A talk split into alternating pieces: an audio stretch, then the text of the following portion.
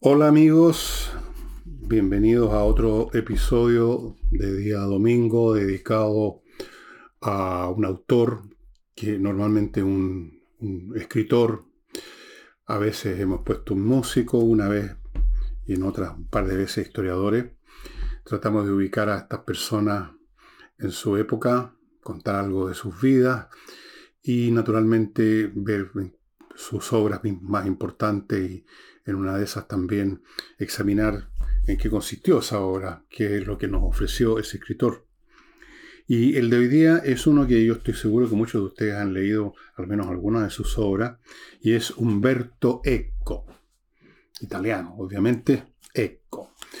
Nacido en, en un pequeño pueblo de la Toscana, la Toscana está más o menos al norte de la península italiana y más o menos corresponde al territorio de lo que antes, donde antes estuvo instalada la civilización etrusca. Bueno, en un pueblo pequeño ahí nació en 1932 y murió el día de mi cumpleaños del año 2016, el 19 de febrero del 2016. Eh, vivió sus buenos años, un hombre de, muchos, de muchas facetas, fue semiólogo, fue filósofo, ensayista, profesor universitario, escritor y coleccionista de libros. Em, el hombre, a diferencia de muchos de los escritores que hemos tocado en este programa, tuvo una carrera académica.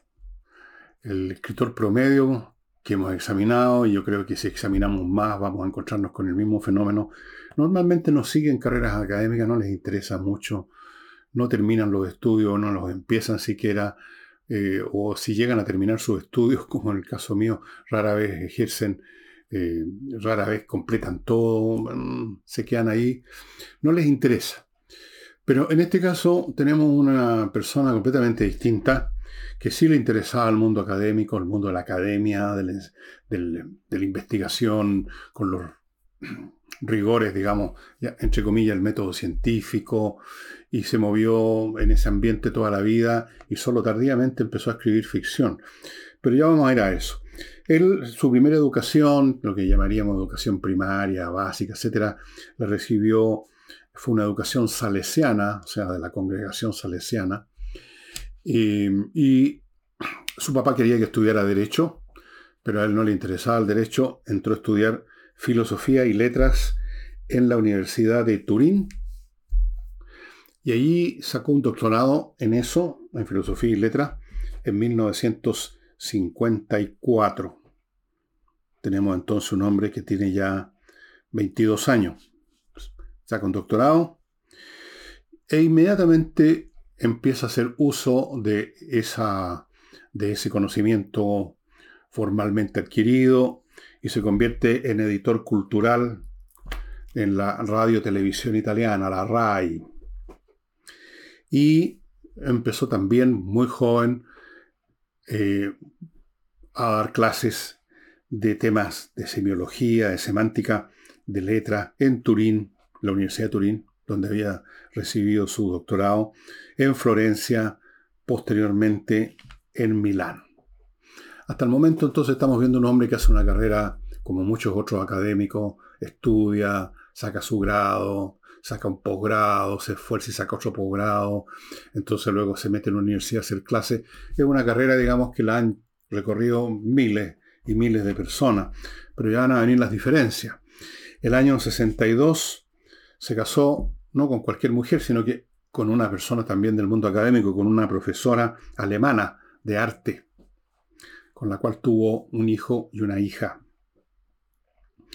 En los años 60, en esta década también, eh, continuó con sus estudios en semántica. El año 69 fundó incluso una asociación internacional de semiología siempre estuvo muy metido en ese mundo de la semántica, la semiología, los signos, en los lenguajes. El año 71 comenzó, siguiendo con su carrera académica, a dar clases en la Universidad de Bolonia. Allí estuvo un tiempo. en la cátedra de semiótica, tuvo bastante tiempo, de hecho, del año 75 al año 2007 estuvo dando esa cátedra en esa universidad. Y ya cuando ha transcurrido un buen tiempo, empieza a escribir eh, narrativa. O sea, era un hombre que no sabemos por qué, en qué momento, no conocemos los detalles de sus experiencias personales, eh, le tincó a escribir eh, ficción, que es un mundo aparte de la cátedra, escribió unos, unos cuentos, unos cuentos para niños, empezó a probar la mano por ahí, y finalmente, o sea, no finalmente, inicia su carrera literaria realmente tal, con, con gran recepción, con gran una consagración, con una novela que probablemente muchos de ustedes han leído o si no han visto la película, porque hubo una película, El nombre de la rosa. ¿Se acuerdan? Eh, si no me equivoco, uno de los personajes de esa película, uno de los actores era Sean Connery, que hacía de este cura, este monje que va a, una, a un monasterio a investigar un crimen y este monje era, lo representaba Sean Connery. Otra novela que les voy a mostrar aquí, la versión que tengo yo, la tengo en inglés, pero da lo mismo, él la escribió en italiano, es esta, El péndulo de Foucault. Probablemente también muchos de ustedes han leído esta novela. Escribió otra que no la puedo encontrar para mostrárselas, pero sí la leí también, La isla del día antes, otra que se llama Baudolino, también la tengo por ahí, en algún lugar tengo un desorden espantoso. Otra que también tengo fondeada no sé dónde, El cementerio de Praga. Y su último libro antes de morir, número cero. Ahora, en lo personal, la primera cosa que leí de Humberto Eco era cuando yo no tenía idea quién era Humberto Eco. Y no fue una novela, fue uno de esos trabajos más bien académicos esto lo debo haber leído cuando estaba en el penúltimo o en el último año en el colegio y se llama Apocalípticos e Integrados, que es un ensayo sobre las dos posiciones opuestas, los apocalípticos por un lado, los integrados por otro, en cuanto a la manera de juzgar y de ver el contenido, las consecuencias, la esencia de eso que se llama los medios de comunicación de masa, que no invadieron completamente, ¿no es cierto? Y se apoderaron o destruyeron, no sé, la mente de miles de millones de personas. Entonces, si no me acuerdo mal del, argumento de Humberto Eco, él tenía una posición bastante más equidistante entre los extremos, veía las cosas positivas que podían salir de esta cultura de masas, de estos medios de masa, y en general, con, esa, con ese ensayo, uno podría decir, se ve cómo funcionaba la mente de Humberto Eco, que era un hombre absolutamente ajeno a los extremos. Eh, el único extremo, que yo, si es que eso es un extremo, es que él era ateo, de frentón, pero como buen ateo oculto, le interesaba mucho el tema de las religiones. Eh, para un ateo siempre, yo soy ateo, o sea, no creo en un Dios personal, quiero decir, con eso quiero especificar, un Dios que está preocupado de nosotros, que que nos, creó y luego está preocupado, nos pone normas, si nos portamos bien, nos portamos mal, nos castiga, nos, da un premio. Todo eso para mí no tiene sentido ninguno. Y sin embargo me ha interesado siempre el tema de las religiones, porque precisamente como para mí no tiene sentido, me llama la atención que tenga sentido para otros. Y yo quizás le pasaba algo parecido a Humberto Eco, pero en cualquier otro aspecto, Humberto Eco es un hombre que razonable, un hombre cuyo intelecto su talento no lo lleva a extremos, no se deja arrastrar por el juego de las ideas abstractas, como puede, puede pasar con muchos intelectuales. No se deja arrastrar y siempre conserva, por así decirlo, un equilibrio. Eh, en la obra de, Humberto Eco se caracteriza por un elemento que vamos a investigar, vamos a, no, no lo voy a investigar, lo voy a indicar en unos momentos más, después que me haga cargo de mi primer bloque de estos anunciadores míos de día domingo. Bueno, parto con conversaciones numéricas.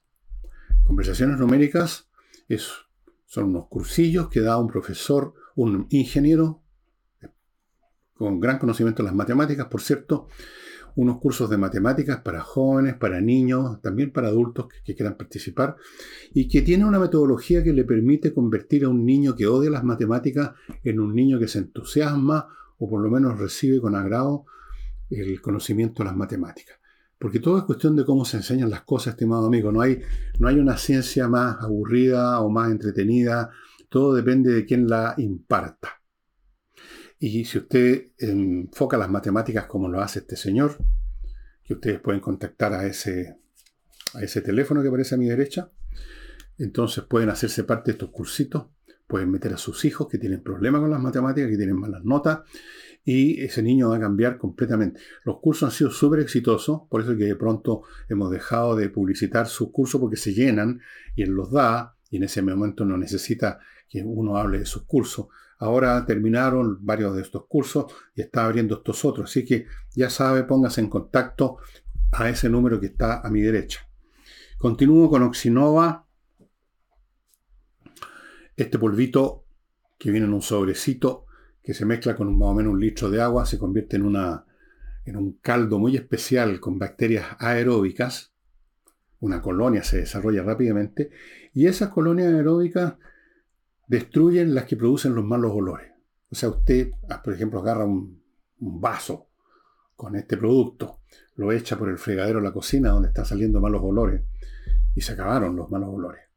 Porque van a destruir a las bacterias que producen la descomposición y la descomposición es la que produce el mal olor.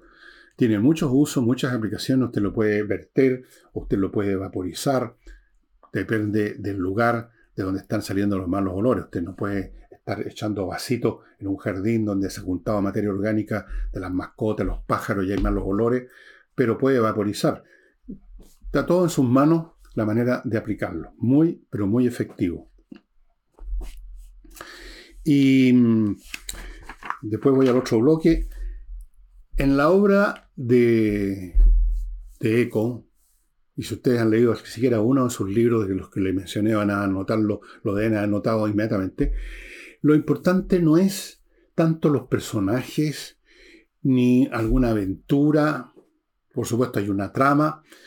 Lo importante aquí es, ¿cómo decirlo? La idea. Él plantea situaciones bastante relacionadas en muchos casos con su, con su expertise como semiólogo. Él genera, por así decirlo, situaciones problemáticas. Por ejemplo, en la novela está el nombre la rosa. La cuestión problemática era, primero, quién había cometido el crimen que se cometió en ese monasterio. O sea, en ese sentido era como una novela policial, y en la novela policial, como saben ustedes, lo importante no es el carácter del personaje y cosas como esas, sino que es como un problema matemático, un problema que hay que resolver, se invita al lector a resolverlo siguiendo la trama del libro, a ver si encuentra quién es el asesino antes que se nos revele en el último capítulo. Pero hay otros, hay otros enigmas. Siempre hay enigmas en las obras, enigmas racionales que se tienen que resolver mediante el uso de la razón. El otro enigma era por qué estaba el que mató a esta persona, lo había matado, qué era lo que trataba de impedir. Bueno, si leyeron el nombre de la rosa, más o menos se acordarán de eso.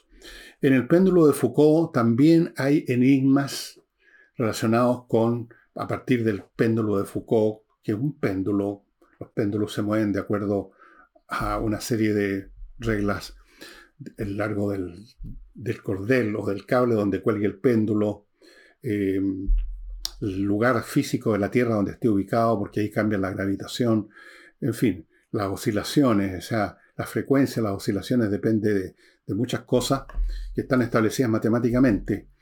Y los misterios y enigmas que aparecen son, se intentan resolver por medio de la acción de los personajes. En todas las novelas de, de Eco uno encuentra algo como eso. En cierto sentido,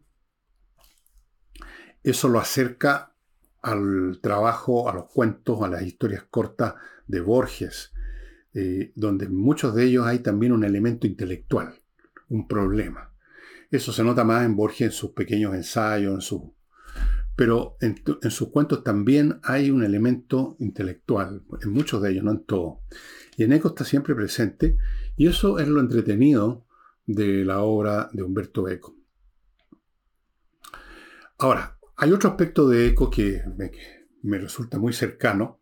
Era un, cercano hasta cierto punto, era un bibliómano, un bibliófilo, un amante de los libros. Y sobre eso escribió o dio conferencias en muchas oportunidades, tratando de explicarle a una audiencia de jóvenes que hoy en día tienen mucho menos contacto con los libros, mucho más contacto con los artefactos electrónicos o con ninguna cosa. Eh, trataba de explicarle en qué consiste este amor, esta pasión por los libros, pero además de ser bibliófilo o bibliómano era coleccionista. No era simplemente un hombre que le gustaba leer y que le gustaba tener, sino que le gustaba coleccionar. Y sobre eso dijo cosas muy interesantes y muy entretenidas muchas veces. Por ejemplo, este hombre, como coleccionista, era un coleccionista importante. Llegó a tener 30.000 libros, Humberto Eco. Yo creo que les he contado varias veces que tuvo que adquirir un edificio, un hotel en Milán de tres pisos, no era un tremendo edificio, pero un edificio de tres, cuatro pisos para tener sus libros, porque en una casa no caben o se viene abajo por el peso los libros. Eh, son bien pesados. Un kilo en promedio, 30.000 libros, son 30 toneladas de libros. Y algunas veces, me acuerdo de alguna conferencia de él en que alguien le dice la pregunta típica que le hacen a quien tiene muchos libros. Yo tengo bastante, no tengo 30.000, tengo más o menos 4.000, pero también son hartos. Y nunca falta la pregunta, cuando llega alguien y ve esto, dice, pero lo leíste todo. Por supuesto, uno nunca los ha leído todos. Yo en uno de los libros míos, precisamente La Torre de Papel, en uno de los capítulos explico por qué uno nunca ha leído todos los libros, que siempre uno está adquiriendo, recibiendo más libros de los que alcanza a leer, y se van acumulando, y hay un porcentaje que yo ponía ahí, mínimo un 10 a 20% de los libros que uno tiene, no los ha leído. Y Eco decía lo mismo, no sé si dio ese porcentaje, pero tenía toda una defensa de eso. No era para él un pecado el tener en un estante un libro que no había leído. Para él era una maravilla saber que lo estaba esperando un libro, que habían ahí misterios, ventanas por abrir que no había abierto, jardines por explorar que no había explorado, y estaban ahí. Y además, decía eh, Eco, que hay también un placer absolutamente legítimo en el objeto mismo, Incluso si uno no lo lee, no lo lee de inmediato y quizás no lo va a leer nunca, el tenerlo, el olerlo. Qué cosa más rica el olor a los libros nuevos como este, que ya les conté ayer que está disponible en, en compañía 1025 en Edisur, Parasitismo y versión en América Latina. Bueno, este libro me llegó ayer. Ah, esto es mejor que, es mejor que la fragancia de, la, qué sé yo, de los mejores perfumes del mundo, un chotis de Schiaparelli, cualquier cosa de esa. Esto es maravilloso. Y Eco defendía esto y decía que a veces soñaba con esos mundos que todavía estaba por explorar y que bueno, no terminó nunca de explorar. Él sabía, como yo sé, que no voy a alcanzar. Y él sabía que él no iba a alcanzar y no alcanzó a leer todo lo que tenía. No iba a alcanzar. O sea, si estaba todo el día leyendo y calculaba que leía dos libros al día o un libro al día y multiplicaba por... No, no, le alcanzaba el tiempo.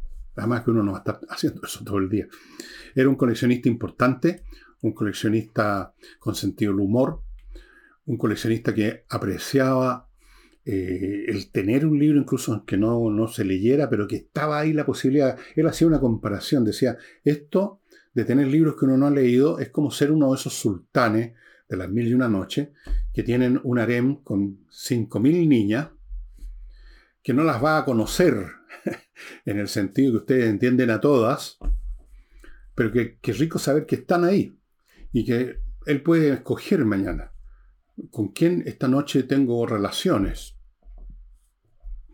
Y lo mismo pasa al bibliófilo, al coleccionista que tiene montañas de libros, muchos de los cuales todavía no ha leído, y qué rico decir, ¿Cuál de todos estos libros que no he leído voy a empezar a leer hoy día? Es total y completamente legítimo. No hay ningún pecado.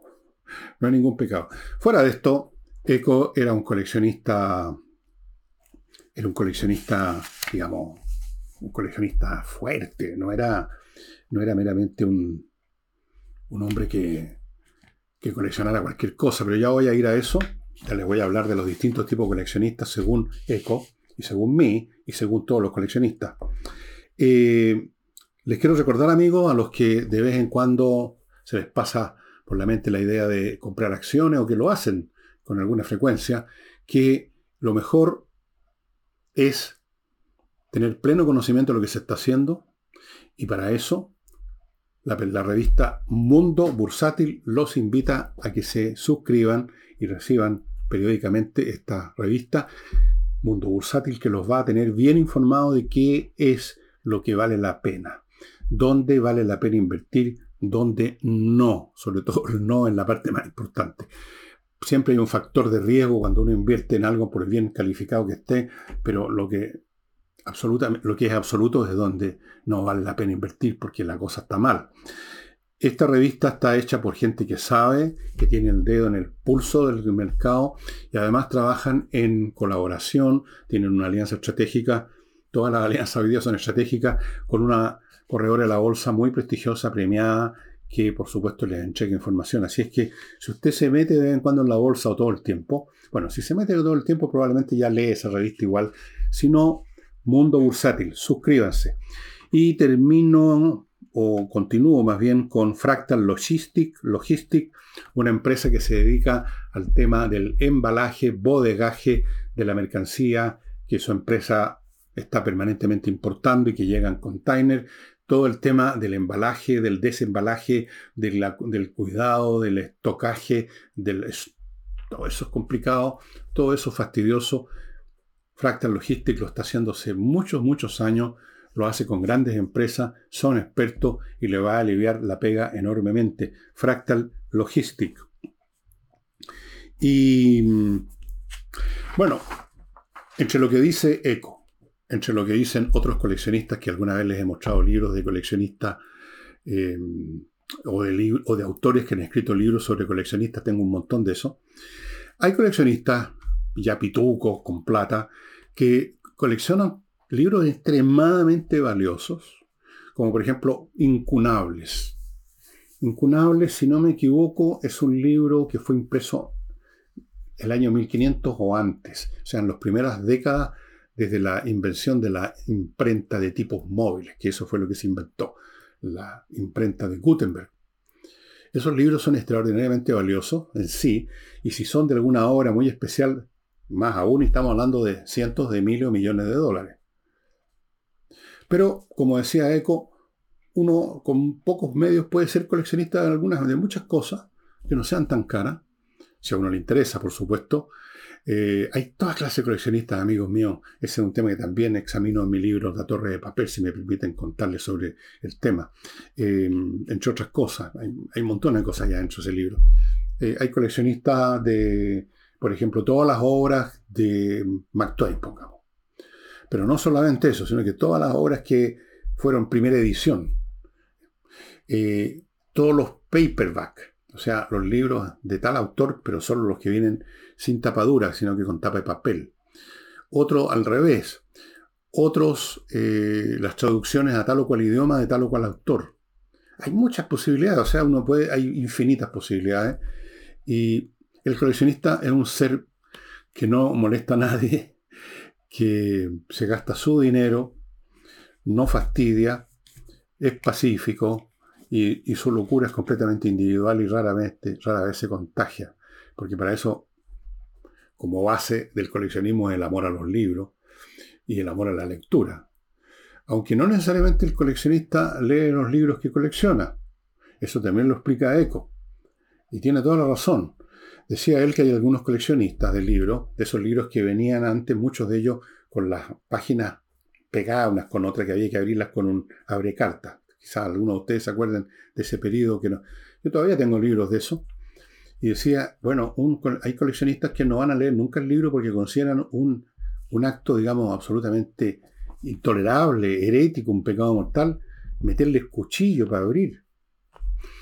Y eso es lícito si el hombre obtiene placer simplemente por tener el libro, por saber que es el único poseedor de este incunable, de este libro escrito en 1485 y publicado en ese año, y que trata de cómo convocar al demonio, como en esa película La novena puerta que está en Netflix, que tiene que ver con, bibliómanos y con coleccionistas y con gente así, muy entretenida, trabaja, eh, ¿cómo se llama este fulano?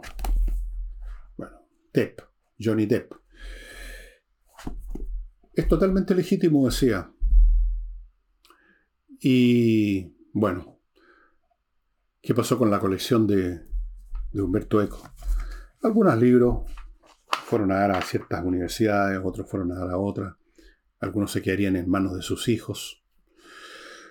Pero da lo mismo, él ya murió, está en la nada y por lo tanto no tiene ningún problema con, con nada. Yo les recomiendo a los que no han leído nunca Humberto Eco, hay traducciones al español de todas maneras, no van a tener ningún problema en encontrar eh, el libro este de El nombre de la rosa, o El péndulo de Foucault, o Baudolino, o La isla del día antes, o el, ¿cómo se llama? El de Praga, por aquí lo tengo. Eh, el cementerio de Praga, un libro muy curioso.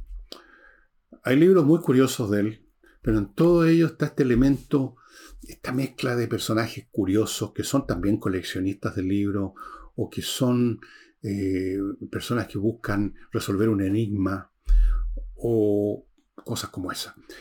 Y eso lo hace espectacularmente entretenido a Humberto Eco. Incluso el elemento erudito que mete en su libro, totalmente al alcance de cualquier lector, eh, lo hace más entretenido. Humberto Eco como digo, falleció el día de mi cumpleaños, del 19 de febrero. Y yo recuerdo, ustedes no me lo van a creer, yo recuerdo que esa noche, yo no sabía, yo no veo muchas noticias, ni, ni entonces, mucho menos ahora. Yo no sabía que había muerto Humberto Eco, ese día que yo estaba de cumpleaños.